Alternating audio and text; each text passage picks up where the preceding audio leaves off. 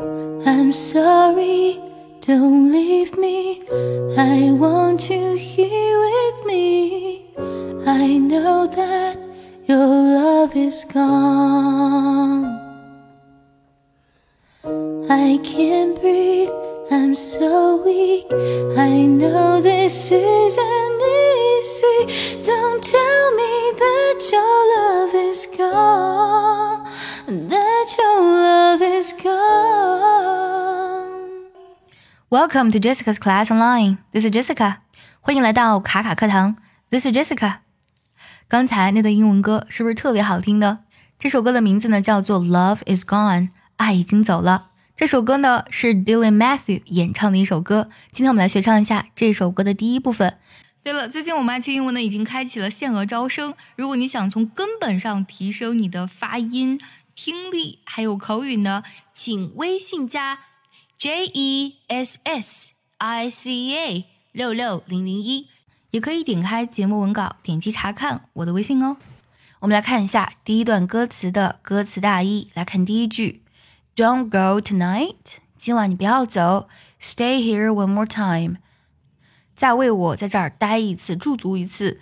Remind me what it's like，让我呢感受到，就是你提醒我，让我感受到我们在一起是怎样的感觉，就是我们曾经那种美好。And let's fall in love one more time，让我们再相爱一次。I need you now by my side，我现在需要呢你陪在我身边。It tears me up when you turn me down。当你拒绝我的时候呢，让我心碎。Turn somebody down 指的是拒绝某人的意思。I'm begging, please, just stick around。 我求你就待在这儿，不要离开。我们来看一下这段歌词的发音技巧。来看一下第一句，Don't go tonight, stay here one more time。这两句呢，don't 的特低音呢会自然省掉。Don't go 啊，要这样去唱。Don't go tonight. Stay here one more time. Don't go tonight. Stay here one more time. 下句 remind me what it's like. Remind 的定要省掉，what it's 连读，唱成 what it's。Remind me what it's like. Remind me what it's like. 下一句，and let's fall in love one more time。 and 的定要省掉，falling 连读。And let's fall in love one more time. And let's fall in love one more time.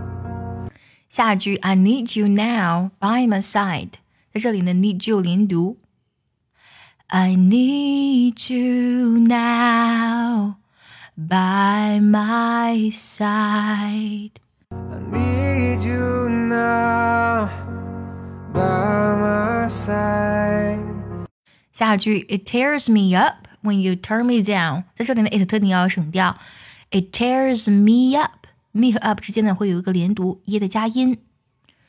It tears me up when you turn me down. It tears me up when you turn me down. 最后一句，I'm begging please just stick around，在这里 just 特定要省掉，stick around 要连读。I'm begging please just stick around. I'm begging, please, just stick around.